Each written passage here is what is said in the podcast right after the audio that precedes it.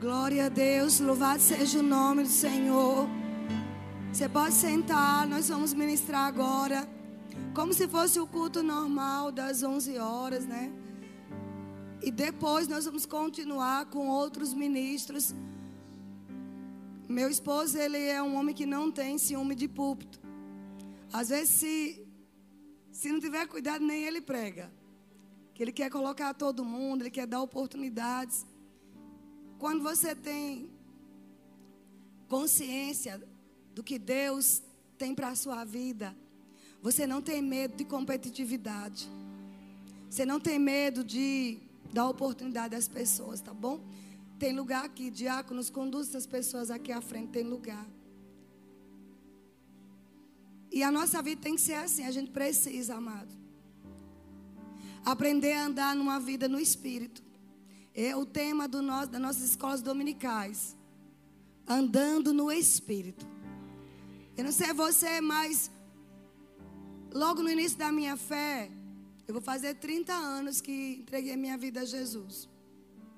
E quando eu entreguei, mas foi de verdade. A mudança foi assim brusca. Claro que eu não, como diz Paulo, não obtive ainda a perfeição, mas estou caminhando, prosseguindo para o alvo da soberana vocação. Existe uma soberana vocação. Nós vamos falar sobre uma vida no Espírito, andando no Espírito. E como estamos debaixo de um manto profético, fique ligado em cada palavra.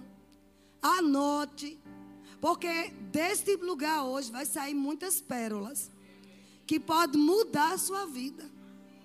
É uma questão de expectativa. Vim para um lugar Vim para a casa do Senhor, não como um ritual, mas porque você precisa desse dia que é para nós é o dia do descanso no Senhor. O nosso Shabat talvez seja hoje, né? O dia, o Shabat para os judeus é o sábado. Então não tem porque já é uma dica santa. A gente está marcando coisas para dia de domingo. Porque este é o dia do Senhor. Porque durante a semana, às vezes, a gente não tem tempo. Aí Deus liberou esse dia para a gente estar com Ele. Então, venha para esse lugar com expectativa. Eu vou me encher de Deus. Eu vou receber do Senhor instruções para toda a semana. Amém? Então, andando no Espírito é o tema deste mês das escolas dominicais. Eu vou ministrar hoje, mas os outros domingos, vários ministros vão estar ali. O pastor Samuel pregou maravilhosamente o primeiro tempo. Você pode ouvir depois, que foi tremendo. E tudo começa lá em Gálatas. É Gálatas mesmo? Acho que é. Ixi, agora deu um. Andai no Espírito. Isso mesmo, Gálatas 5, né? Estamos com uma professora de fruto ali, ela tem que me dar um, uma ajuda. Gálatas 5 diz assim, ó. Essa é a base das nossas escolas dominicais. E cada um vai ter uma instrução de Deus. Eu sei que tem muita gente nova convertida. Você, você começa o capítulo 5, Paulo está falando sobre andar na lei ou andar em Cristo. Que a carta aos Gálatas é uma carta direcionada a quatro cidades da região da galáxia. Né? Antioquia, Icônio, Derbe e Listra. São quatro cidades chamadas território da galáxia. E ali Paulo tinha fundado igrejas. Paulo tinha entrado ali e pregado as boas novas do evangelho, onde o povo, em sua maioria, era judeu, e vivia debaixo da lei de Moisés, ok? Da Torá. Irmãos, deixa eu dar um aviso, ó. A Torá, a gente precisa conhecer o princípio da Torá. A gente precisa conhecer os dez mandamentos. Mas a gente tem que entender que toda a lei se cumpriu em um só princípio: o amor. Porque ninguém pode cumprir a lei. Se, se Deus, na sua onisciência, soubesse que você e eu cumpriríamos, por que enviou Jesus? Ninguém conseguiu, porque além dos dez mandamentos, tinha em torno de 630 leis cerimoniais, leis civis e cerimoniais. A lei não é só os dez mandamentos. Havia outras leis. O judeu, por exemplo, tem que lavar as mãos toda hora. Porque ele considera, se ele dá um aperto de mão em alguém, chegar em casa, ele tem que lavar. Porque ele tocou em impuros. Aliás, nem toca em alguém que não é judeu. Eu estive em Israel e uma vez fomos perguntar, fomos fazer um, um pedir uma informação a um judeu, porque eu era mulher, ele quase me excomunga. Era um rabino. Ele nem olhou para nós, parecia que a gente tinha lepra. Porque a lei é assim. Eu não estou julgando eles. Eles vivem dessa forma. E Paulo pregou para essas pessoas. E mostrou Cristo. Mostrou um novo tipo de vida onde não iriam mais andar na lei. Afinal, Paulo era judeu, da tribo de Benjamim, circuncidado, hebreu de hebreus. Ele era a pessoa mais religiosa daqueles dias. E de repente o evangelho da graça do nosso Senhor Jesus Cristo foi confiado a esse homem. Imagine que paradoxo. E lá vai agora Paulo ser treinado por Jesus Cristo, porque Paulo passou três anos no deserto da Arábia. Logo na, na carta dele aos Gálatas, ele fala sobre isso. Depois, 14 anos para subir a Jerusalém para estar com os colunas da igreja, que era Pedro, que era João, que era Tiago. Porque nem eles confiavam em Paulo. Afinal, Paulo era o maior perseguidor da igreja. Estão comigo? E agora tem um encontro com Jesus. Sabe, Deus é Deus ele tem um senso de humor maravilhoso. Ele pega aquele povo que fala mal de crente, que fala mal, que chama de ladrão, e é quem mais vai pregar prosperidade. Oh, aleluia. Então, cuidado com o que você está falando. É quem está me ouvindo, você quer que ninguém fala mal. Porque Deus pode te pegar. Deus pegou Paulo. Porque Paulo era zeloso. Geralmente pessoas zelosas naquilo que crê, Deus vai fisgar você.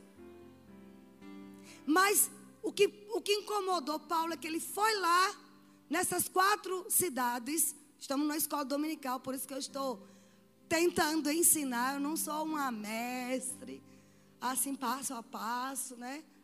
Mas o que eu conheço, eu procuro transmitir.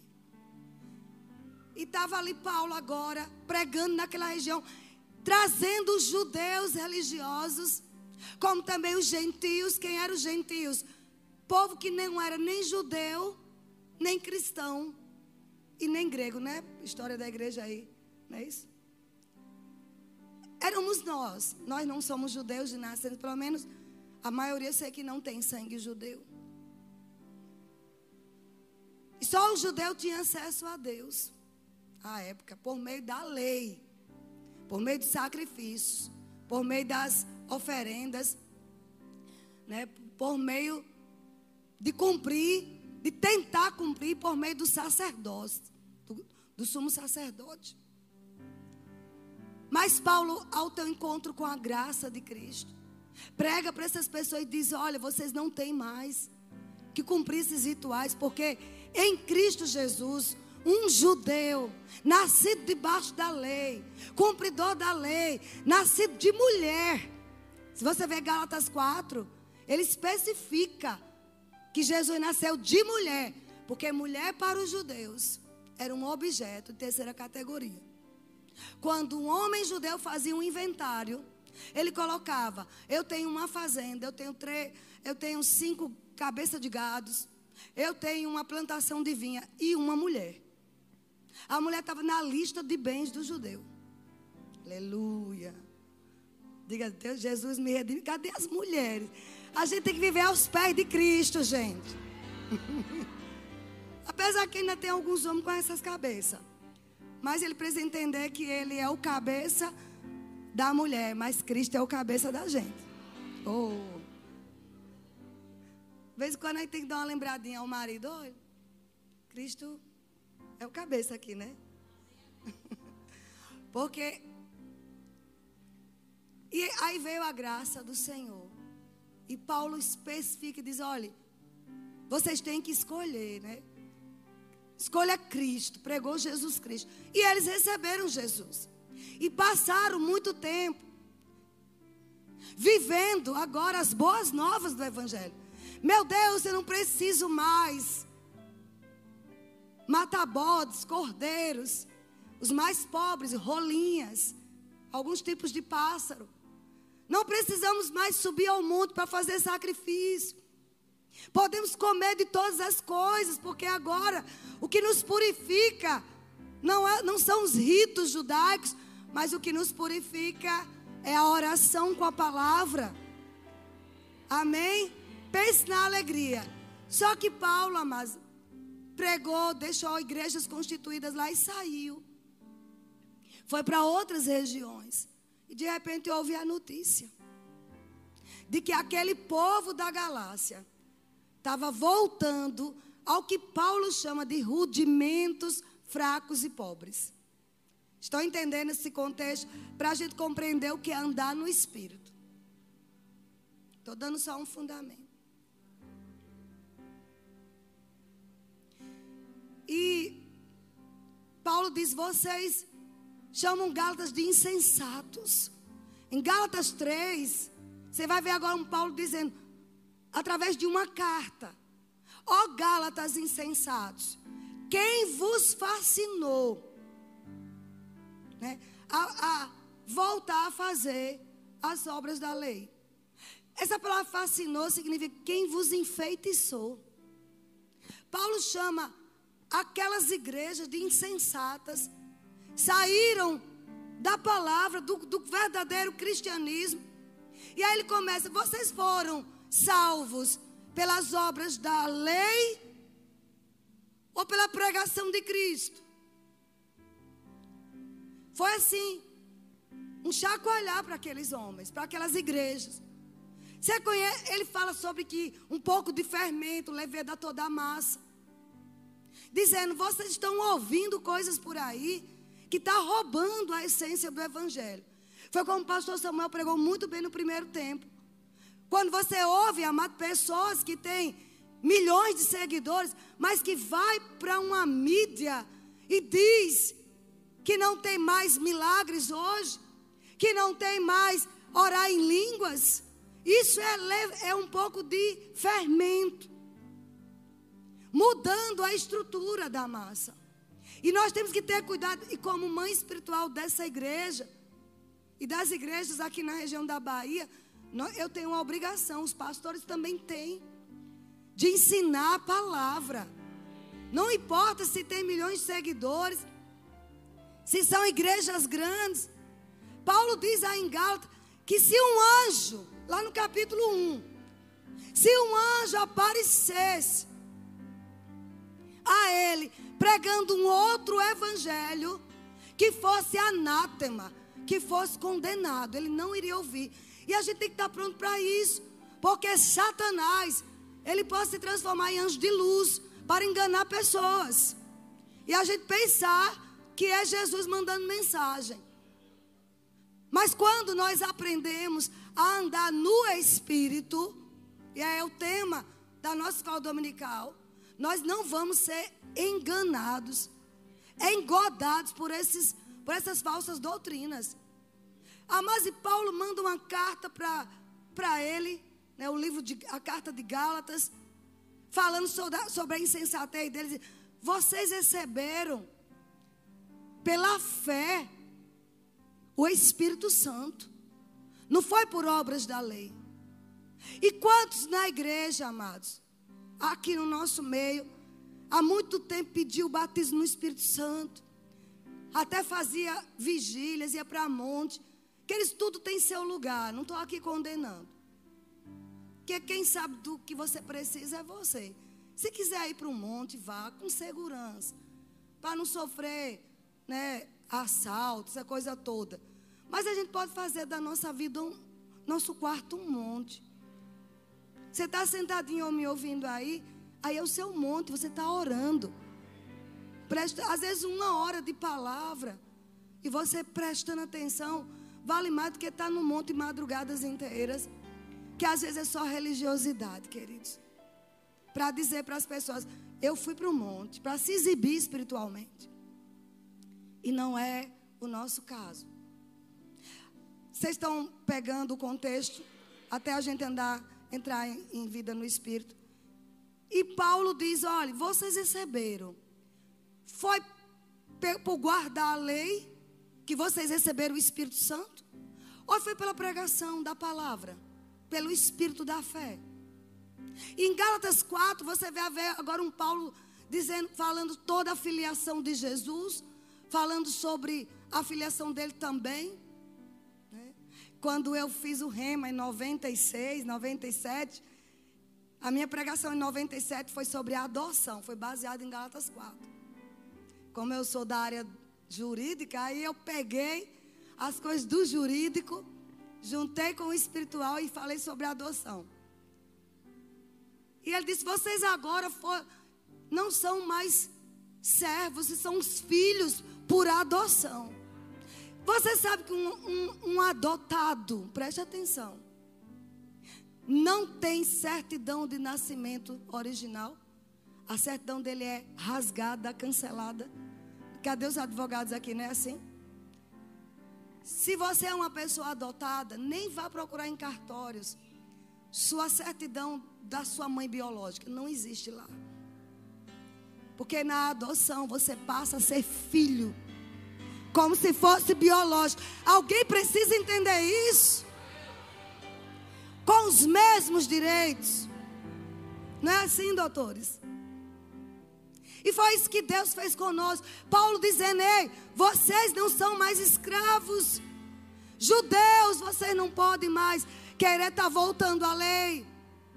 Vocês foram adotados. Vocês são filhos por adoção. Têm os mesmos direitos que o herdeiro principal que é Jesus. Amém? E ele começa a dizer, e aí ele diz: olha, eu vou passar a orar de novo por vocês. Aí ele fala assim: Gálatas, de novo, por quem eu sofro dores de parto, até Cristo ser formado novamente em vocês. Paulo tomou uma decisão: eu vou orar de novo por vocês. Vocês que um dia eu preguei o Evangelho de Jesus Cristo e vocês aceitaram, vocês se alegraram, vocês receberam o batismo com o Espírito Santo, vocês foram cheios do Espírito Santo, vocês falaram em línguas e agora eu recebo notícias que vocês não estão mais comendo camarão, não estão comendo porco, não estão comendo é, mariscos, não estão Estão aguardando o sábado o dia inteiro? Não estão pintando unhas? Estou parafraseando. Estão agora só com um coque bem grande, sem maquiagem nenhuma. Porque isso é sinal de espiritualidade. Nada contra os coques, eu gosto de fazer também. Mas não é isso que diz que você, mulher, é cheia de Deus. Às vezes tem um coque grande e a língua é maior que o coque. Aleluia. Me ame até o fim. Alô? Então não é o coque. Não é porque você não pinta a unha. Isso é legalismo. Foi isso que Paulo disse. Eu vou agora me entregar de novo à oração. Eu vou orar por vocês com dores de parto. Sabe o que é dores de parto? Ele gerando, orando no espírito, com gemidos. Uma mulher que vai dar à luz, Gel teve agora, Patrícia também teve, começou a sentir contrações. Gel teve parto normal. É dor que não é Quem já teve parto normal aqui? Eu não tive, mas eu tive todas as dores. Quando não tinha mais nada, descobriu que a menina estava pélvica, teve que fazer uma cirurgia de emergência. Leilana é um milagre. Que ela estava toda roxa já. Mas graças a Deus, Deus preservou minha filha. Mas as dores são terríveis. E só passa quando o menino nasce. Oh, aleluia. Dores de parto. Ele disse: Eu só saio daqui quando de novo vocês entenderem que todas as bênçãos é pela fé em Cristo. Que você não tem que viver uma vida baseado não toque, não manuseie, não faça isso, não faça aquilo, porque toda lei foi colocada agora dentro do seu espírito. Alguém está entendendo? Eu não preciso ficar com uma tábua da lei, com um torá. Eu não preciso estar de talite para orar. Eu não preciso ir para o muro das lamentações. Para receber uma bênção, ou ficar mandando pedido de oração no muro das lamentações. Com todo respeito aos judeus. Mas você, se for lá, você se decepciona. Porque eles estão lá assim, ó, com rito religioso. Hum, dum, dum. Quando sai o charutão, o cigarrão, na tua cara, zombando dos cristãos. Jerusalém é lindo, Israel é lindo. Se você puder, vá. É a história viva da Bíblia. Você vai ver os lugares que Jesus andou, o Monte das Bem-aventuranças. Você vai ver onde Elias, né? O monte lá que tem de Elias, onde matou os profetas de Baal. Vocês estão entendendo? Você vai. É, é, é tão emocionante você conhecer o túmulo de Jesus. Mas, querido, só pelos aspectos históricos. Históricos, espirituais, no sentido de que você sabe que a Bíblia é a verdade, a história prova a Bíblia. Mas não é porque você vai ser abençoado na Terra Santa. Porque sabe onde é a, a Terra Santa? Debaixo dos seus pés aí, a Terra Santa. Não, você não entendeu. Debaixo dos seus pés é Terra Santa. Porque aonde tiver um filho de Deus, o lugar fica santo. Cada metro quadrado que a gente anda, o lugar é santo. Então não se iluda, amados. Com essa história. Volto a dizer: tem um sonho de Israel, eu quero novamente lá. É fantástico. Você viver a história. Mas eu não vou ser mais abençoada lá do que aqui. Primeiro que o próprio Paulo diz é: Deus já nos abençoou. Com toda sorte de bênçãos. Deixa eu trazer uma revelação do Espírito. Você não vai ser mais abençoado. Porque você já é. Diga para o seu vizinho: você já é abençoado. Efésios 1, verso 3. Ele tem nos abençoado com toda sorte de bênçãos. Gente, eu estou falando de um Paulo que foi o que mais andou na carne, circuncidado ao oitavo dia, da tribo de Benjamim, hebreus dos hebreus, criado aos pés de Gamaliel esteve na morte de Estevão, perseguindo a igreja. Quando encontrou-se com Jesus, estava com cartas para prender todos os cristãos. E no caminho de Damasco, ele teve um encontro com Jesus. Você entendeu? Era um homem, tanto espiritualmente, como intelectualmente, dotado de saber do que era o judaísmo. E esse homem trouxe a revelação da graça de uma vida agora, não mais baseado. Não posso usar isso, não posso aquilo, não posso comer isso. Ah, mas se você não come carne de porco, por uma opção, a gente tem direito de escolher. Eu mesmo não gosto de carne, meu esposo sabe. Carne vermelha eu quase não como. Mas é uma, uma opção de muitos, eu não gosto. Quando querem fazer churrasco, eu digo logo, leve barra de peixe. Porque mas não é porque. O fígado, eu gosto de fígado. Diz que odeio o fígado aqui. Só eu e a Aline, né, Aline? Lá em casa só nós duas que comia. Mas que não seja porque você acha que é pecado. Camarão não é pecado. Mas quando eu tenho uma alergia, tenho uma boa notícia. Você pode ser curado hoje da alergia. Se você crer. Aleluia! Você vai ser curado hoje. Estamos num dia profético. Tem alguém com alergia a camarão? Fique de pé que vai ser curado hoje. Isso, querido. Tem mais alguém? Isso. Doutor Roberto, você não foi curado da alergia? Vem cá. Hoje é um culto inusitado. Vem cá. Ele um dia eu orei aqui e ele ficou, vamos dizer assim, não acreditando muito. Eu digo, cabra, Deus vai te pegar. Mas quanto que aconteceu? A paz de Cristo. É que eu não queria que ela orasse, porque o irmão Raimundo, pastor Raimundo, falava alguma Mas brincadeira à parte, gente, costumava dizer que quando eu vivia a escassez, eu não podia comer o camarão. Depois que Deus me abençoou, eu estava impedido de comer o camarão, não pelo recurso, mas sim pela alergia que eu tinha. Então, um dia a irmã Vânia aqui, cheia do Espírito Santo, ela chamou como hoje está chamando. Eu coloquei a minha fé em ação e hoje eu posso comer camarão tranquilamente.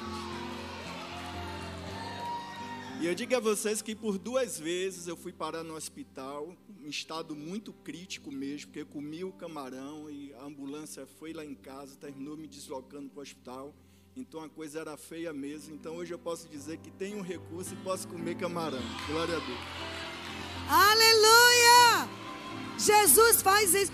Fica de pé, você que tem alergia a mariscos, a camarão, porque o Espírito Santo de Deus vai te curar. Sabe, numa imersão a gente tem que estar disposto a tudo. Que vai ter milagre aqui. Oh, aleluia. Raimundo, toca ali em Gleves, Gleves está mais perto dele. Aleluia. Roberto, levante aí, por favor. Toque naquele rapaz lá atrás, isso. Você que testemunhou isso. Deus vai te usar agora para curar pessoas. Oh, aleluia. Elona, toque naquela criança lá atrás. Tem outra criança aqui. Atrás de você, Elona. Aí, essa menina aí. Isso. Raimundo, tem um rapaz lá atrás, um rapazinho, um menino lá. Que tem alergia a camarão. Fique, levante a mão assim. Isso. Jesus vai curar agora. Isso, receba. Na autoridade do nome de Jesus. Toda alergia a camarão, a mariscos, desapareça do seu corpo. Agora, em nome de Jesus, sejam curados. Sejam curados. Mas nunca vai ter infecção, inflamação, edema de glúten, nada curado dessa alergia.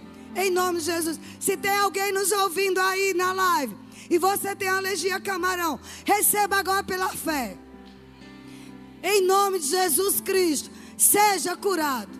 Em nome de Jesus. Então, queridos, vamos continuar o nosso estudo. Vocês estão sendo abençoados. Tem muita gente no Brasil todo e no mundo nos acompanhando agora.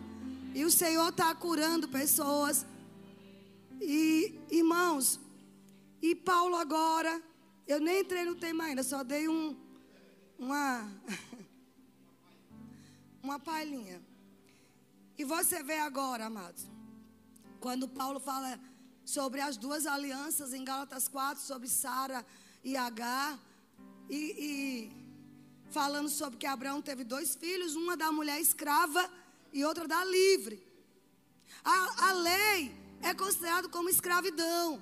A vida no Espírito, a vida que recebemos de Cristo, que Cristo veio habitar em nós, é a vida livre. Foi para isso que Jesus veio, queridos. Volta a dizer se você não quer comer carne de porco. Amém. Mas não pense que é pecado. Não é pecado, porque tem gente crente que já estudou até no rema, mas decidiu voltar à prática da lei. Eu vejo pessoas que até estudou no rema, amados.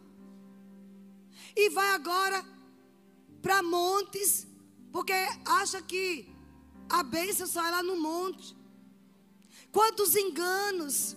Por isso que estudos como esse tem que existir aqui. Para a gente não ser engodado. Porque a vida de fé, amados. Você não precisa estar fazendo votos, promessas, isso e aquilo. Nem mesmo jejum para receber algo. É só você crer. Agora, a fé tem o quê? Não, a fé tem perseverança. E às vezes há muita inconstância. Nós precisamos ser perseverantes naquilo que a gente crê. Mas a vida no Espírito foi a vida conquistada. Por Jesus Cristo para nós, nós não podemos abrir mão disso. E olha o, o Gálatas 4, ele diz: A da escrava nasceu segundo a carne, a da livre mediante a promessa. Eu viver na lei é a carne. Foi o que Deus passou para Moisés. Mas eu viver no Espírito é a promessa. Jesus disse: Olha, quem crê em mim, do seu interior fluirão rios de águas vivas. E recebereis o poder quando descer sobre vocês o Espírito Santo. Em Atos 1, Jesus vai lá e diz: Fiquem aí, aguardem a promessa, a descida do Espírito Santo. Em Atos 2, você vê agora o Espírito Santo chegando. Em Atos 9, você vê agora Saulo se transformando em Paulo, o maior pregador da graça. Vocês estão entendendo? Então eu não tenho que viver mais escravo. Qualquer coisa que te escraviza, amado, não é uma vida no espírito. Amém. Alguém entendeu? E ele continua no capítulo 4. Ele diz: Nós não somos filhos da escrava, da lei, mas filhos da promessa, da graça. Quando chega no capítulo 5 de Gálatas, estamos na escola dominical. É importante você abrir a Bíblia e acompanhar, ou um tablet, contanto que você olhe pra, para a Bíblia. Muitas vezes estou ali com o celular olhando, estou lendo minha Bíblia ali, acompanhando a leitura. Ele diz: para a liberdade foi que Cristo nos libertou. Permanecei, pois, firme e não vos submetais de novo a julgo de escravidão. Sabe o que os gatos estavam dizendo? Vocês precisam de novo circuncidar. Porque, irmão, deixa eu te falar uma coisa, olha. Se você decidiu, eu vou viver na lei, então, homens, se prepare para ser circuncidado. Porque não se pode quebrar um ponto da lei. E na lei tem a circuncisão.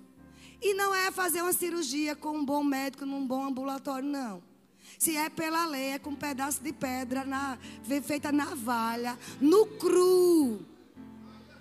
Alô, homem? Vocês estão se arrepiando aí de medo. E pegar o seu prepúcio e cortar no cru, sem anestesia porque não quer viver na lei. Porque, mas ninguém pode quebrar um ponto da lei. Se infringir um, infringe todos. E Paulo diz: não é para andar mais na lei. Achando que vai agradar a, lei, a Deus pela lei. Vocês precisam aprender a viver no Espírito. E ele continua aqui, olha. Vocês são livres. Verso 3: De novo testifico a todo homem que se deixar circuncidar, está obrigado a guardar toda a lei. Os judeus iam ter problema, não, a gente vai cortar o prepúcio. Então ele disse: então vocês vão ter que cumprir tudo. De Cristo vos desligaste. Verso 4. E, e decaíste da graça. Estou só Resumindo, verso 5: Porque nós, pelo Espírito, aguardando a esperança da justiça que provém da fé. Porque em Cristo Jesus, nem circuncisão, nem circuncisão tem valor algum, mas a fé que opera pelo amor. Esta é a lei do Espírito hoje. Porque se você ama, você não adultera você não cobiça, você não mata. Você tem descanso. É o sábado. Todos os dez mandamentos vai estar ali, na lei do amor. Amém? Aí, olhe bem. Vamos aumentar um pouquinho aqui. No verso 13 diz assim: Porque vós, irmãos, foste chamado à liberdade. Agora, porém, não use da liberdade para dar ocasião à carne ser diante servos um dos outros pelo amor.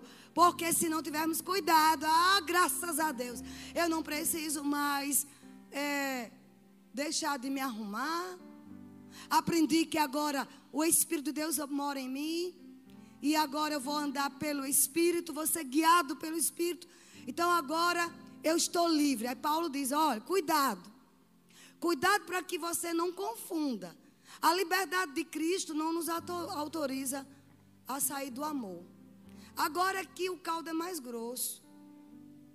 Porque na lei dizia assim: dente por dente, olho por olho, dente por dente. Se teu irmão te ofender, vá lá e dê, dê o troco. Se te bater, bata também. Se te odiar, vá lá e mata. Era assim a lei. Aí Jesus vem e diz: Eu, porém, vos digo: se te der um tapa, dê a outra face. Ame quem te odeia. Ore por quem te persegue. Oh, aleluia. Mas é possível. Por causa que agora não é uma lei, é, é o Espírito de Deus em nós. Alguém está entendendo isso? É o Espírito Santo de Deus em nós, cravado em nós, dizendo: você pode andar no amor.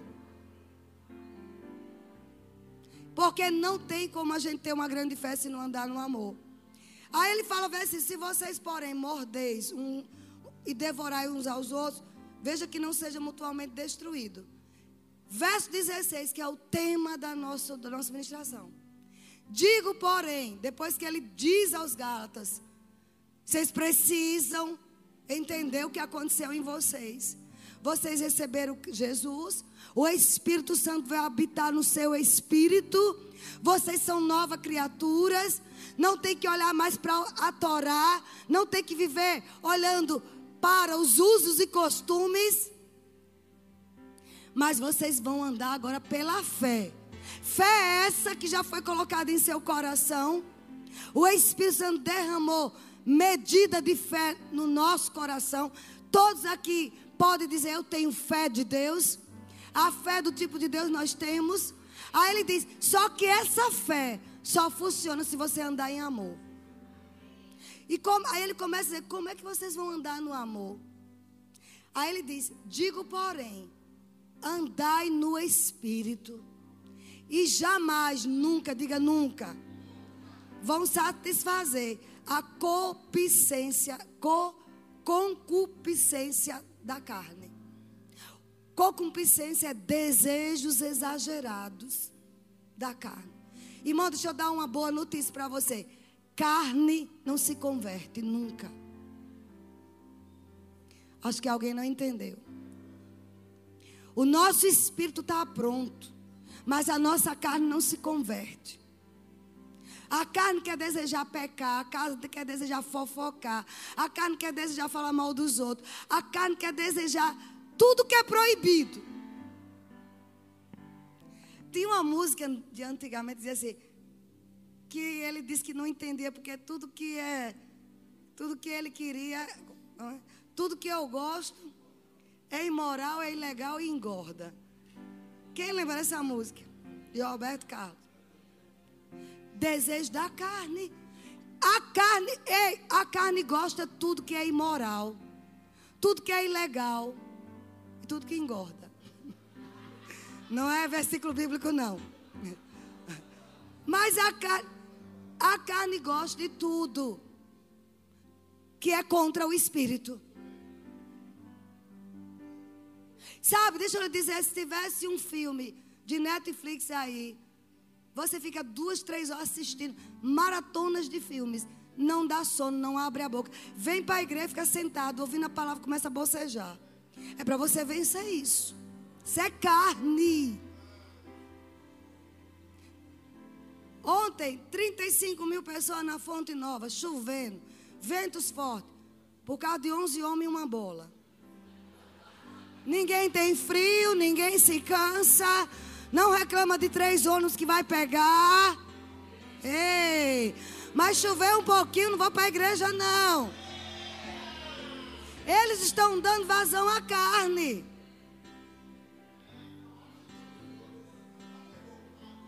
É nessa hora que você diz: carne. Olhe bem um segredo andando no Espírito. Carne, você não manda em mim. Quem, anda, quem manda em mim é o que está dentro. Maior é aquele que está em mim do que aquele que está no mundo. Grite bem alto. Maior é o que está em mim do que aquele que está no mundo. Isso é andar no espírito. Você força e diz: Eu vou para a igreja, eu vou me sentar. Sabe, esse menino vai ficar quieto do meu lado. Ele precisa ouvir a palavra. Filho pequeno não é empecilho de levar para a igreja, não. Você tem que trazer. Na idade que já pode vir, traga. Ele tem que ser banhado pela palavra. É impossível você entrar nesse lugar e não sair com o seu milagre. É impossível essa dor não desaparecer do seu corpo. Anda no espírito e nunca vai conceder. Irmão, deixa eu te dizer. Você que vê pornografia, seja cheio do Espírito Santo, batizado e vá orar em línguas na hora que olhar para aquela tela. Você não fica. Você não vai ser viciado em pornografia. Se você tomar uma decisão, vou orar em outras línguas, vou crucificar a minha carne. Esse assunto tem que ser falado porque tem muitos viciados em pornografia. E não entende porque o diabo está se andando na tua casa. Porque não há cura, porque não há milagre, porque não consegue dormir direito. Eu posso te revelar. São espíritos demoníacos que você está levando para a tua casa. E ele quer matar teus filhos por causa da sua carnalidade. Procure ajuda. Este é um culto profético, irmãos. Na sua fraqueza, procure ajuda. Existem profissionais, existem pastores que podem te ajudar. E seriedade quanto a isso. Porque o que é dito num gabinete ninguém vai saber, não tem que morrer com a gente. Mas não deixe o diabo entrar na sua casa. E eu estou falando debaixo do espírito de profecia, porque tem gente aqui assim. E Deus não quer te condenar, não. Ele quer te libertar nessa manhã. Jovens viciados em pornografia. Marido que fica a noite inteira num celular ou num, num, numa tela pensando que está enganando quem? Satanás está aplaudindo e está com uma isca pronta, um laço para te derrubar. Às vezes por isso que orações não estão tá funcionando na tua vida. Não dê acesso ao diabo. Diga Satanás, acesso negado. Irmãos, quando eu tenho qualquer dor, primeira coisa que eu digo, Espírito Santo, qual foi o acesso que eu dei para o diabo querer me tocar? Eu passei por uns estreitos essas duas semanas. Só sabe eu, Deus e meu esposo. O diabo quer me matar. Perdi dois quilos, não sei se vocês perceberam. E eu fiquei perguntando qual foi o acesso. E Deus mostra. Na hora que Ele mostra, a gente tem que se arrepender. E deixar. Arrepende e deixa. Vocês não é condenação. Vida no Espírito é essa consciência. O Espírito Santo habita em mim.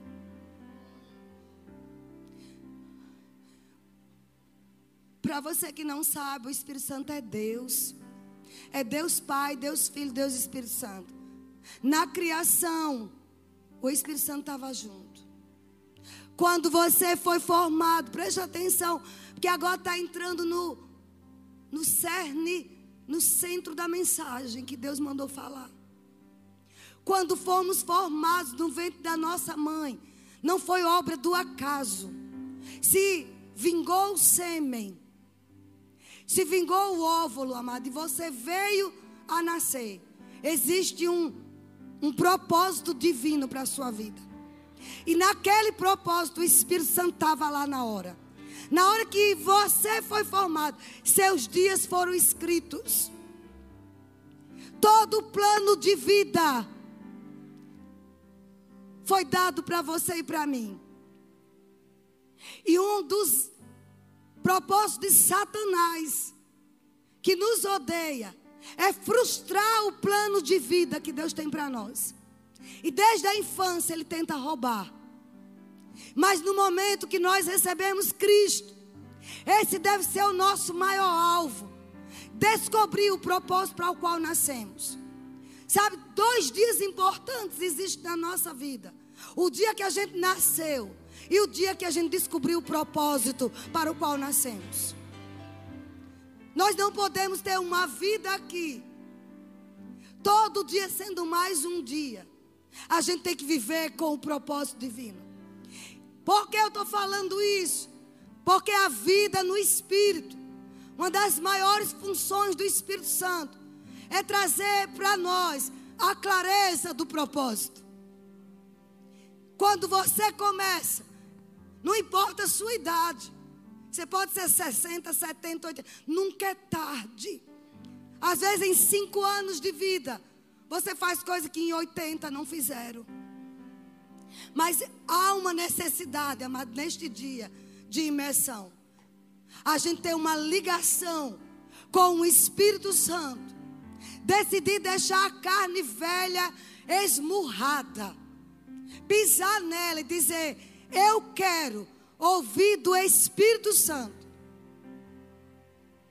Que estava lá na hora que eu fui gerado. Na hora que Deus Pai escreveu sobre a minha vida. Eu quero ouvir dele. Qual o plano dele para a minha vida? Eu não quero mais andar um dia fora da vontade de Deus. É a, é a vida de maior fracasso, é uma vida de tragédia. A gente viver sem saber qual o propósito de Deus para nós. Talvez você olhe para pessoas aí e diz que são bem-sucedidas só porque tem muito dinheiro, só porque tem muitos seguidores. Tudo isso é muito bom, mas isso não é, amados, o sinônimo de uma vida de sucesso. Sabe qual é a vida de sucesso? Quando você descobre, eu faço que Deus me chamou para fazer. Eu sou o que Deus disse que eu fui feita para ser. Eu sempre dou esse exemplo. Esse microfone, ele foi criado com um propósito. Ampli, ampliar a nossa voz. Ele não vai ter, preste atenção, ele não vai ter nenhum efeito. Se eu colocá-lo aqui, olha. Irmãos, vocês estão me ouvindo? Ele não vai ter. Porque ele foi feito para isso aqui. Olha, eu não alterei minha voz. Aí vocês estão me ouvindo. Porque esse objeto foi criado para amplificar. Uma vida no espírito vai te dar direção. E você vai aprender a não entrar em coisas que Deus nunca te chamou. Sucesso para Deus, amados, é a gente estar dentro do plano dele. É dentro da vontade dele. Deixa eu te dizer, a vontade dele é revelada. Ela é boa, perfeita, agradável. Ser cristão é você acabar de de ter entrado na rota do sucesso. Não existe cristianismo sem sucesso. Vale as provações. As provações bíblicas são perseguições. Por causa da palavra. Tornou-se crente, você já tem perseguidores. Mas provação não é doença, não é fracasso financeiro e nós vamos falar sobre isso agora. Uma vida no espírito. Você vai passar a ter as instruções específicas dos passos que você vai tomar. Direcionar, sabe como se fosse um GPS te direcionando. Siga, pare, avance. Olha, tem um sinal ali na frente. Olha, tem policial ali na frente. Olha, tem um acidente. É isso que esses instrumentos, né? Provocam as direções. Uma vida no espírito não é viver assim. Eu estou no espírito, como um zumbi, levitando. Não é isso. É uma consciência de que o Espírito de Deus habita em mim. Eu posso ter sete anos de idade, oito anos de idade, eu posso ter 60, 80 recebi Jesus, eu tenho o Espírito Santo dentro de mim, eu não vou mais tomar decisões erradas. David Robertson, que eu já ouvi falar desse grande homem de Deus, partiu para o Senhor há pouco tempo. Acho que o ano passado. Ele fala sobre isso, amado. Andai no espírito, andai no poder. E ele fala do grande segredo que marcou a vida dele. Talvez você não saiba, mas o, o Luciano Subirá foi altamente afetado pelo ministério de David Roberts. Muitos grandes homens de Deus nessa nação, na década de 90, ele vinha para São Paulo. Ensinar o povo de Deus a andar no Espírito, a viver uma vida onde pegava os recursos do Espírito Santo e agia com esses recursos. E um dos maiores instrumentos é orar em línguas. A oração em línguas te dá uma vida de poder. Você não vai conseguir viver no pecado se tomar uma decisão de fluir no Espírito. Preste atenção, daqui a pouco eu, eu, eu vou acabar, mas ainda vai continuar. O culto acaba do horário normal. Mas é o dia inteiro aqui, para quem puder ficar. Amém? Escuta bem. Vocês estão sendo abençoados? Olha o que Paulo diz aqui. Ele diz, verso 17. Segura aí que daqui a pouco eu falo algumas fórmulas de sucesso que Deus me falou ontem à noite. Para liberar para vocês, baseado na vida no Espírito. Porque, irmãos, se um homem do mundo com determinação, com foco, com, com consistência. Corre atrás dos seus sonhos e consegue. E eu e você, que temos o Todo-Poderoso dentro de nós, nós não podemos ser fracassados, não. Não é para ter inveja de ninguém do mundo que obteve sucesso, porque nós temos aquele que faz o sucesso reside em nós. Oh, se a gente levasse a sério isso, amado. Ele diz, ó, verso 17: quando ele anda no espírito, porque a carne luta contra o espírito, e o espírito contra a carne, porque eles são opostos entre si, para que não façais o que porventura seja do vosso querer. Mas se sois guiados pelo espírito, vocês não estão mais debaixo da lei. Era a carta para aqueles judeus convertidos. Essa carta é para nós. Aí ele começa a dizer quais são as obras da carne. Vai no que é andar na carne. É andar nessas obras aqui que ele cita.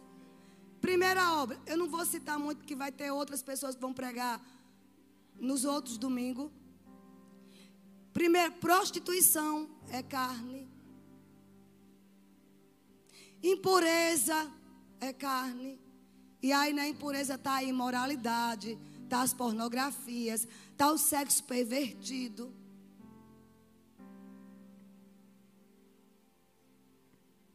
Idolatria é carne. Mas é uma carta para a igreja, a igreja idolatra sim. Esse mesmo Paulo diz que a avareza é idolatria. Estão entendendo, queridos? Avareza é idolatria. Anda no espírito e a cura brota em você.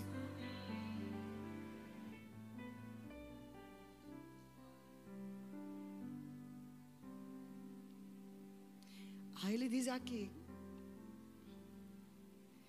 feitiçarias para crente.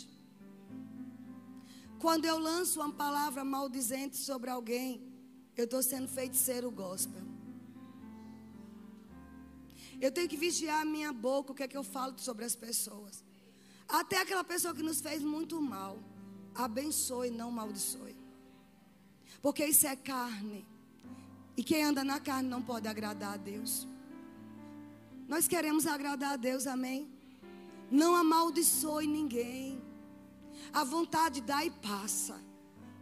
Quando a vontade de falar, de lançar palavras ruins quando aquela pessoa revidar um mal. Você ora em línguas. E aí passa.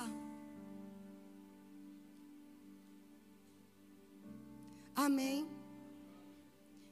Feitiçaria não pode estar em nós. Inimizade, você não pode ser inimigo de pessoas.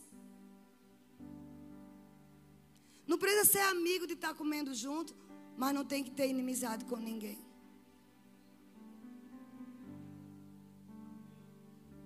Porfias, né? Sabe o que é porfias? Contendas, disputas, confusões, ciúme, ira, discórdia, dissensão, facção, invejas. Quando andamos no espírito, não vamos ter inveja de ninguém.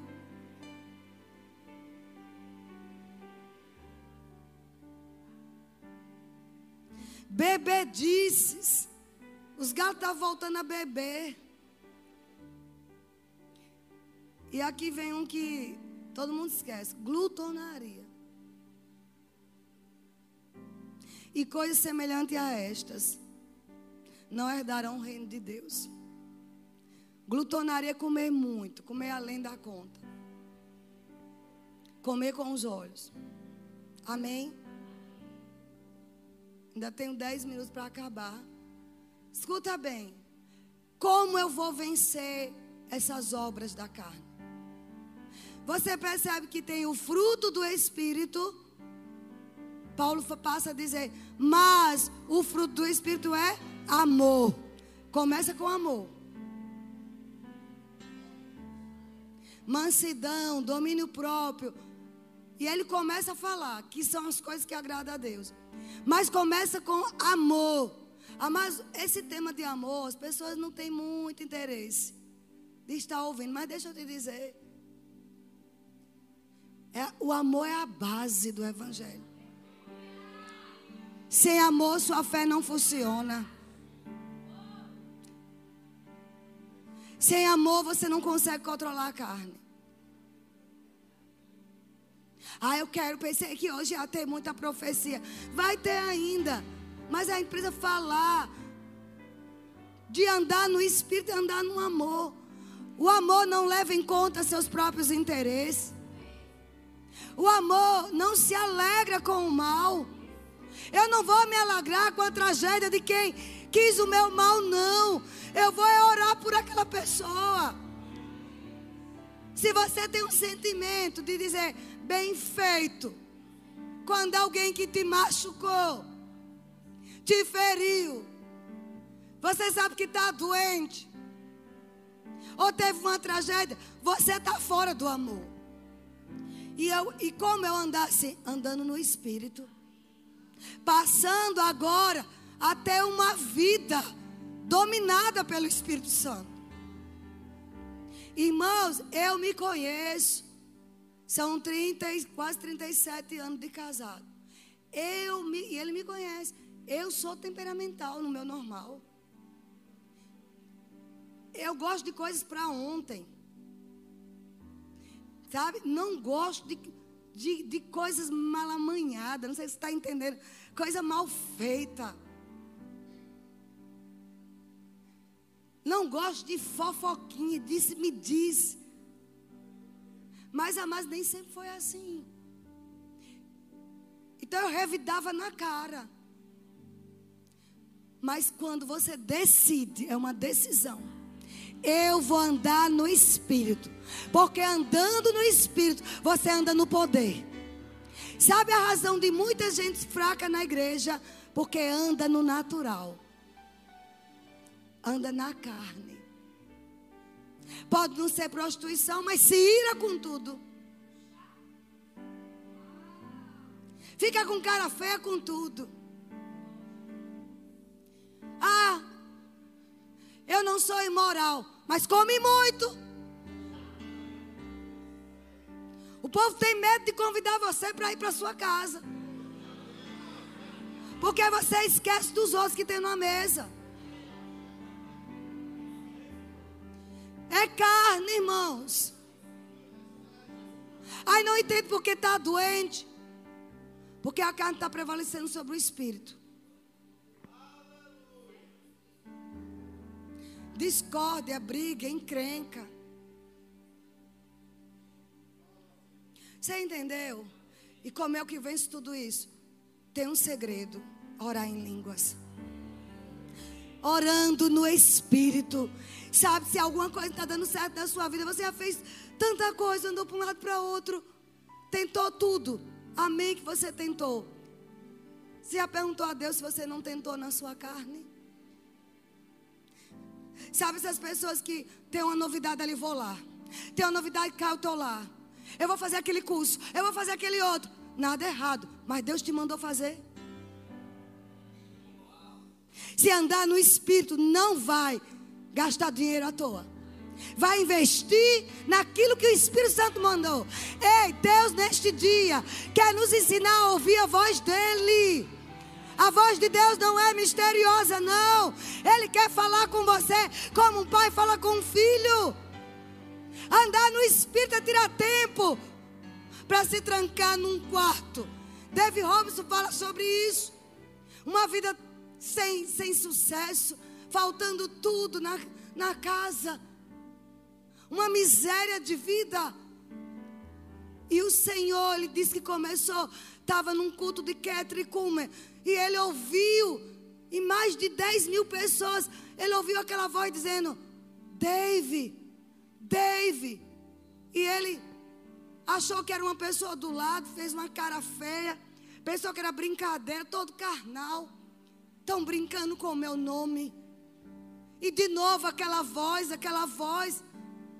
E ele perguntou à esposa: Você está ouvindo alguém me chamar? Não. E aí ele vai para casa de carro e no carro, de novo aquela voz. E ele disse: Sou eu. Eu quero te ensinar o que é ter a mente de Cristo. Eu quero te ensinar o porquê Deus te criou. Sou eu, o Espírito Santo. Tire tempo para estar comigo.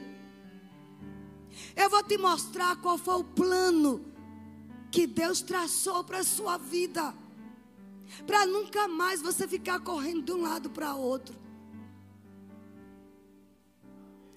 E ele tomou a decisão de entrar no quarto. Ele trabalhava numa serraria, ele era serralheiro. E ele disse à família que ia sair daquele emprego por uma direção de Deus. E ele decidiu ficar num quarto, orando. Uma hora, duas horas, oito horas. Ele disse que quando o apito da serraria dava dez horas para o lanche, aí ele saía do quarto, ia comer alguma coisa.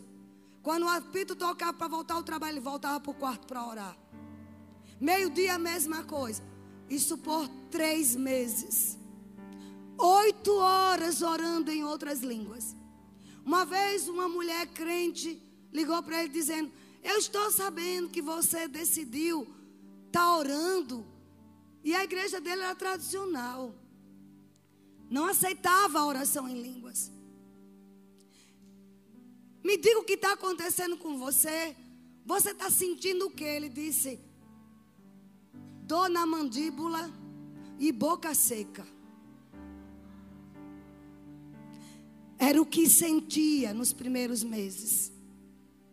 Parecia que nada acontecia. De repente, esse homem, amados, foi para um culto. Alguém convidou para ele ir num culto. Chegando lá, disse que o pregador não falava coisa por coisa. Nenhuma gota de unção, mas ele lá, Senhor, o que é que eu estou fazendo aqui? De repente, quando ele olha do lado, tinha uma senhora do lado dele. E ele viu o que nenhum olho humano viu. Ele teve um raio-x do fêmur daquela senhora. Havia um tumor ali dentro. Ele tocou para ela e disse assim: A senhora sente dores nessa parte. Ele, é, o médico disse para mim: O senhor é médico? Ele disse: Não, Deus está me mostrando. Isso no meio de um culto. Ele disse: Quer que eu ore por você? Aí, enfim, ela aceitou. Ele se dobrou o joelho e começou a orar. Isso o homem pregando e ele orando lá, bem alto. Diz que acabou com o culto. Mas esse que foi Deus que mandou, enfim. Ele disse que era imaturidade, mas ele foram os primeiros dias. Resultado: a mulher, o pregador se irritou e disse: Isso, isso não é de Deus, não, sei o que. A mulher se levantou e começou a correr e pular e disse: Eu fui curada, eu fui curada, eu fui curada. E a fama começou a correr, a fama dele. Depois de três meses, consistência, perseverança, constância. E amados, esse homem saiu pelo mundo, ensinando essas verdades de Gálatas 5. Andai no Espírito, orando em outras línguas.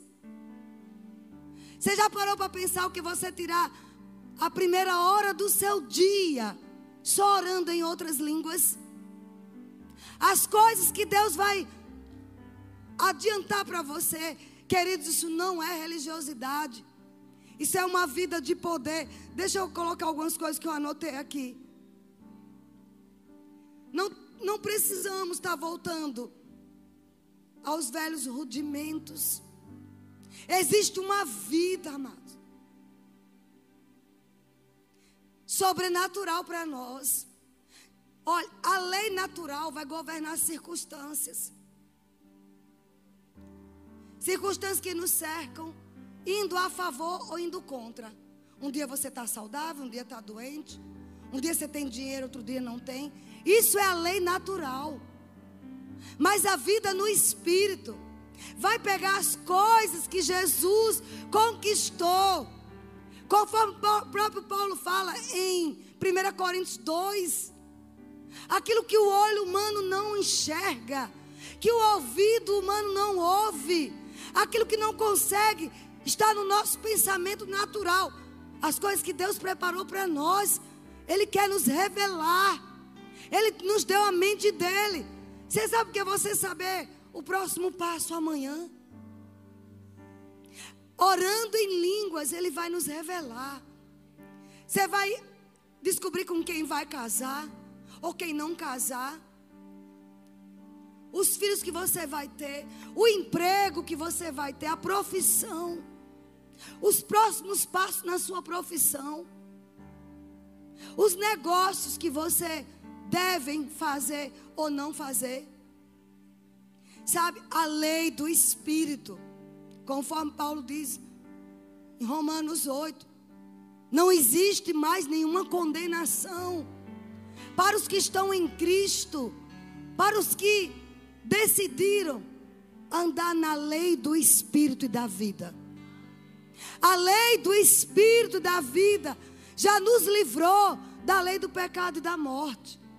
A lei da, da morte é doença, é fracasso, é depressão, é angústia. Essa é a lei que norteia o mundo. Mas nós cristãos temos a lei do Espírito da vida. Que nos livra. Sabe como o diabo diz assim: Vou te matar com essa doença. Coloca medo. Aí a lei do Espírito diz: ora em línguas. Aí vem o que? Paz. Aí vem cura. Porque a vida de Deus é ativada quando oramos em línguas. Ah, mas eu sei que a maioria já sabe o que é isso. Mas minha pergunta é: estamos praticando? Conhecimento sem prática é resultado zero. Tem uma vida superior, queridos.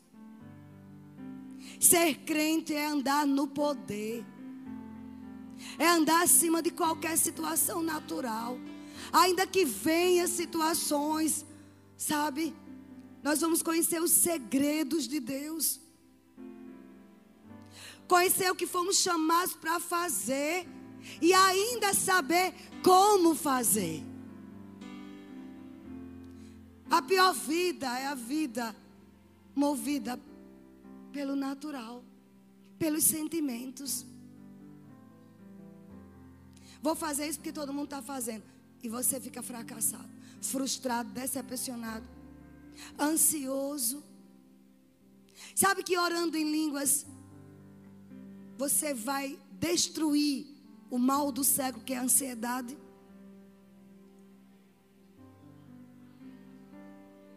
a ansiedade, a preocupação, a angústia, ela vai sair quando você ora em línguas. Está preocupado, tire tempo. Porque lá em Isaías fala que por lábios gaguejantes e por línguas estranhas eu vou falar com esse povo, diz o Senhor. E vou dizer para ele: este é o descanso. Dai descanso ao cansado. Um descanso sobrenatural, onde as coisas parecem que nada resolveu, mas você tem paz. Você não viu os resultados, mas tem uma paz. E é na paz que está a nossa segurança. Ah, mas existe esse recurso. Eu já vou concluir para a gente orar. Há uma liberação de poder para as bênçãos que já são nossas. Irmão, deixa eu te dizer com todo respeito, porque eu respeito mesmo esses profissionais. Mas as pessoas na na ânsia de querer ganhar mais, realizar seus sonhos e não é errado. Elas não têm problema em passar noites inteiras em cursos. A base de café. Mas elas perdem porque elas têm um alvo. Entenda, não estou falando mal. Tem seu lugar. Mas eu posso te garantir. Coisas mais rápidas e mais seguras vão acontecer quando a gente também de dedicar tempo para Deus no secreto. E são coisas sólidas e seguras. Porque tem coisas que vão passar. Experimente dizer: olha, mulher, olha, filhos, Papai e mamãe vai ficar aqui a noite toda aqui orando. Duas, três horas. Orando em línguas. Para você ver o que vai acontecer. Experimente dizer basta. A minha carne não domina mais não. Existem coisas que Deus fez para mim que está com o meu nome e eu vou destravar. Eu vou crucificar a minha carne. Eu vou desligar um celular. Eu vou desligar Netflix. Eu vou me trancar no quarto. Eu não vou perder meu casamento, minha família, meus filhos, porque eu descobri que eu tenho a vida de Deus. Eu vou andar no poder. Eu não vou passar por essa vida e ao final ficar dizendo assim: o que foi que eu fiz da vida? Andando no Espírito é uma vida no sobrenatural, queridos. E esse sobrenatural não está somente para pessoas especiais. Não, é um direito meu e seu. É algo individual. Vamos parar de culpar pessoas. Sabe a chamada autorresponsabilidade? Pois existe uma autorresponsabilidade em a gente orar mais.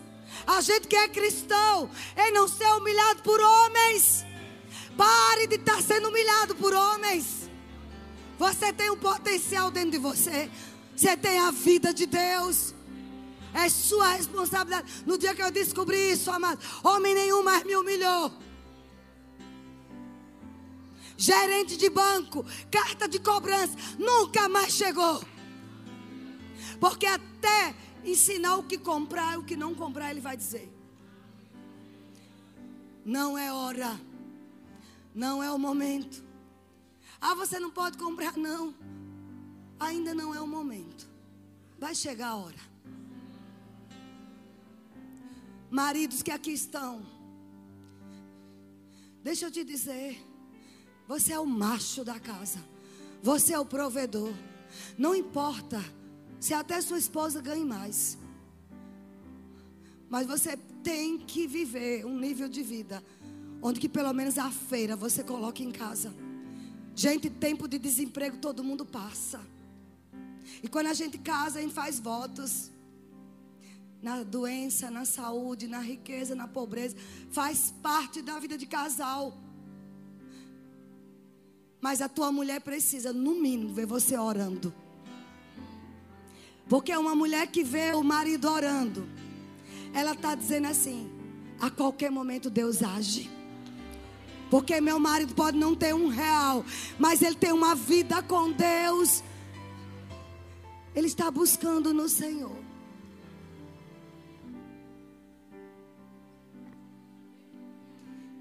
Você pode também, mulher, orar no Espírito, desejando que o seu marido seja o supridor. Eu fiz isso muitos anos, orando a Deus para meu marido ganhar mais do que eu. Esse era o meu sonho. Enquanto isso, era nosso dinheiro, nossas contas, nossas dívidas. Uma aliança. E o dia chegou, amados. Uma vida de oração em línguas vai trazer tudo que está lá, que é nosso. Uma vida de poder, isso.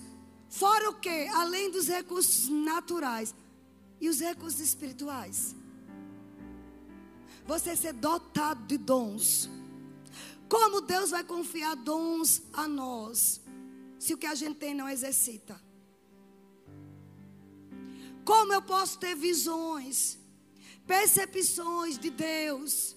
Ah, eu ouço tanto sobre isso. Como é ouvir a voz de Deus e falar para as pessoas que o Deus está mandando? Isso não é misterioso, não, amados. Oração em línguas traz segredos divinos. Tu vai engravidar. Vai. Agora veio. Agora veio. Receba o poder de Deus. Em nome de Jesus.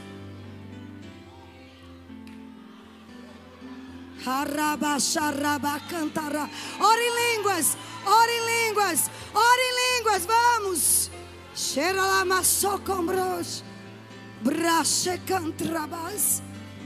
Sou ramasequelebres. Você agarrou. Você agarrou. Hey, Lucas.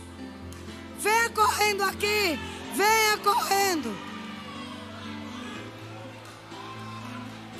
Você quer um filho? Quer mesmo? Então agarre tudo aí agora. Raimundo, impõe as mãos nele. Agarre.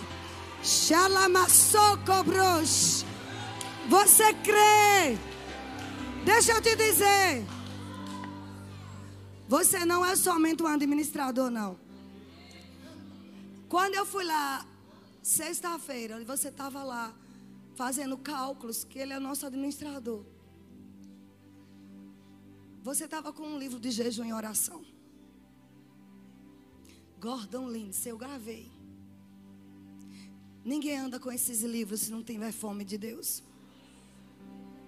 Ninguém fica procurando.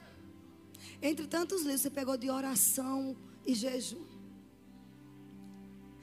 Você é mais do que um administrador. Pare de estar fugindo do que Deus te chamou. Não é só coisa. Na...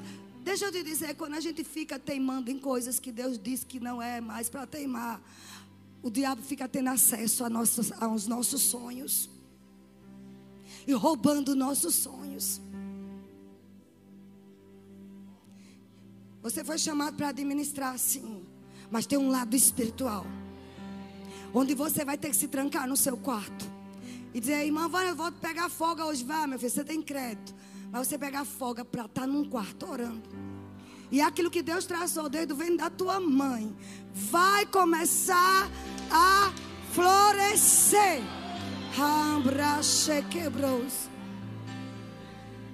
Porque passa pelo coração. Não pense que a gente programa essas coisas. Não programa. Pega lá nele, você também. Vá, venha. É, é. Eu, eu, eu. É. Isso, abrace. Ore, ore. Mas ore. Ore. ore. Um pelo outro. Se alguém fica atrás, vem uma descarga de poder sobre os dois. Xarabacantaramas. Isso, isso, isso. Amigos mais chegados que irmãos. Os dois sonham juntos e vai acontecer. Vai acontecer. Vai lá também, Pastor Carlos. Você faz parte disso. Você faz parte disso, isso. Sabe, queridos, o culto normal acabou. Você tem toda a liberdade de sair, tá bom? Tem missões ainda, misericórdia, tá bom? Irmãos, deixa eu te falar. Como é que eu posso parar um negócio desse? Vá. Isso é carne. Isso é carne. Deus está fazendo coisas aqui.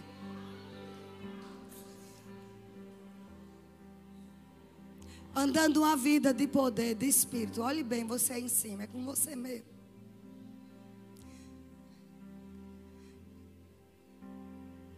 Jesus falou de fascinações. Tem coisas que não é pecado, mas é peso. E, e o escritor de Hebreus diz que a gente tem que soltar os pesos. Um corredor, ele não pode correr com roupas pesadas. Entra no teu quarto, fecha a tua porta. Tenha tempo com Deus. Porque Ele quer te dar mais, com mais leveza e mais rapidez. Tem coisa que está sendo peso e vai ter que ser tirado. O Espírito Santo, a partir de agora, vai te inquietar mais. Te puxar. Como fez com David Roberts. Talvez você até ouça o seu nome bem alto.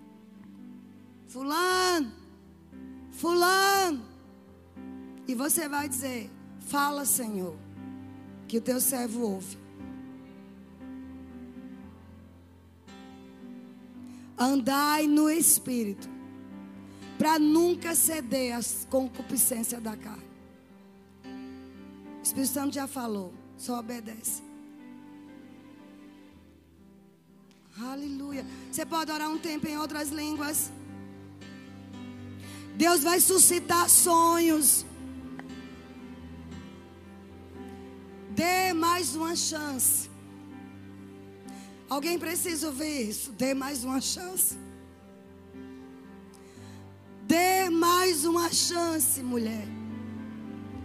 Eu sei com quem é, mas não vou expor. Mas o Senhor está falando com você. Dê mais uma chance a esse homem. Olhe para as coisas boas que ele faz. e todos os enganos vão sair. Quando a Bíblia diz assim, ó, eu sou o Deus de Abraão, Isaac e Jacó. Ele não diz Deus de Israel, não. Ele falou Jacó. Lembrando, eu sou o Deus daqueles desajustados. Eu sou o Deus de quem é enrolado. Eu não sou Deus dos perfeitos. Agora eu não deixo o enrolado estar tá na enrolada. Mas ele disse: Eu sou Deus de Jacó. Não é bom a gente saber disso? Ele podia ter dito: Eu sou o Deus de Israel.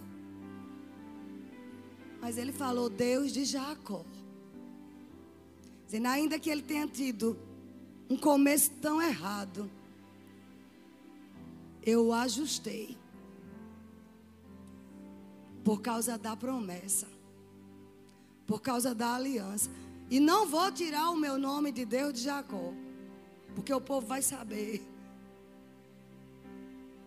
Que eu continuo sendo Deus. De novos começos, novas chances. Mas isso não é um aval para você continuar fazendo coisa errada, não. Porque Jacó teve que mudar. Jacó teve que pagar tudo que devia. Jacó teve que pegar o irmão e pedir perdão. E se humilhar. Vocês estão entendendo, amados? Mas ele é Deus de nova chance. Talvez você só veio hoje aqui para ouvir isso. Deus de nova chance.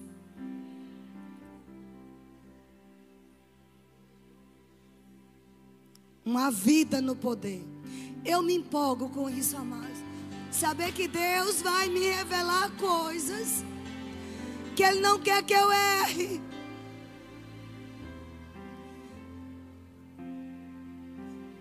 Que Ele tem um futuro maravilhoso.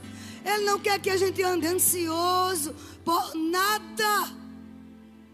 Eu passei dias bem ruins esses dias. Mas sabe o que eu fazia? Eu ia para o meu quarto orar. Eu ficava lá, só John perto de mim. Porque John é um cachorro ungido. Ele fica perto de mim orando. Nem meu marido eu queria. Porque tem coisa que é só a gente e Deus. O diabo dizendo: Vou te matar, vou te botar isso, vou fazer aquilo. E a mente borbulhando. Mas você ora em línguas e a mente se aquieta. Pare de viver no natural. Você não é como os Gálatas que andava querendo voltar às práticas antigas. É, existem planos aí no mundo que até parece bonitinho. E aí fica muita gente correndo atrás. Plano isso, plano aquilo. Mas se não deu certo para você, cai fora. A vida no espírito vai te levar a sucesso. Você vai receber instruções para cada coisa que você vai fazer amanhã. Nós vamos receber, amados, pontualmente, olha, isso, isso, isso. Não faça negócio com aquilo, não te mete nisso. Eu vou te fazer prosperar. Eu vou Experimente. Orar em línguas. E você vai tornar-se o melhor vendedor na sua área. Deus vai nos surpreender, amados. A mente de Cristo está em nós. Amém. Vocês foram abençoados. Uma vida no Espírito. Eu demorei mais, porque hoje não tem intervalo, mas você é muito bem livre para sair. Algumas pessoas saíram, tem, sem problema. Mas, irmão, deixa eu te falar. Não anda mais na carne, não. Vamos ser uma igreja espiritual. Fez assim, vai ter troco, não, amado. Uma vez a pastora Silvia falou que, que disse para o povo assim: pode já colocar o, os dízimos e ofertas ali. Ela disse que uma, uma colega de trabalho chegou assim: Eu não levo desaforo para casa. Aí ela, aí você, eu também não levo não. Você conhece pessoas assim que diz, falou vai ter troco, não levo desaforo para casa. Pronto, continue sendo essa pessoa. Não leve mesmo não. Leve para o trono. Não, você não entendeu. Leve para o trono. Ande no Espírito. Não leve para casa, não. Leve para a presença de Deus. Senhor, fizeram isso, isso, isso comigo. Vai ter troco. Qual é o troco? Eu vou abençoar. Eu vou orar em línguas por eles. Isso é o troco que a gente tem que dar, amados. Experimente esse tipo de vida. Amém.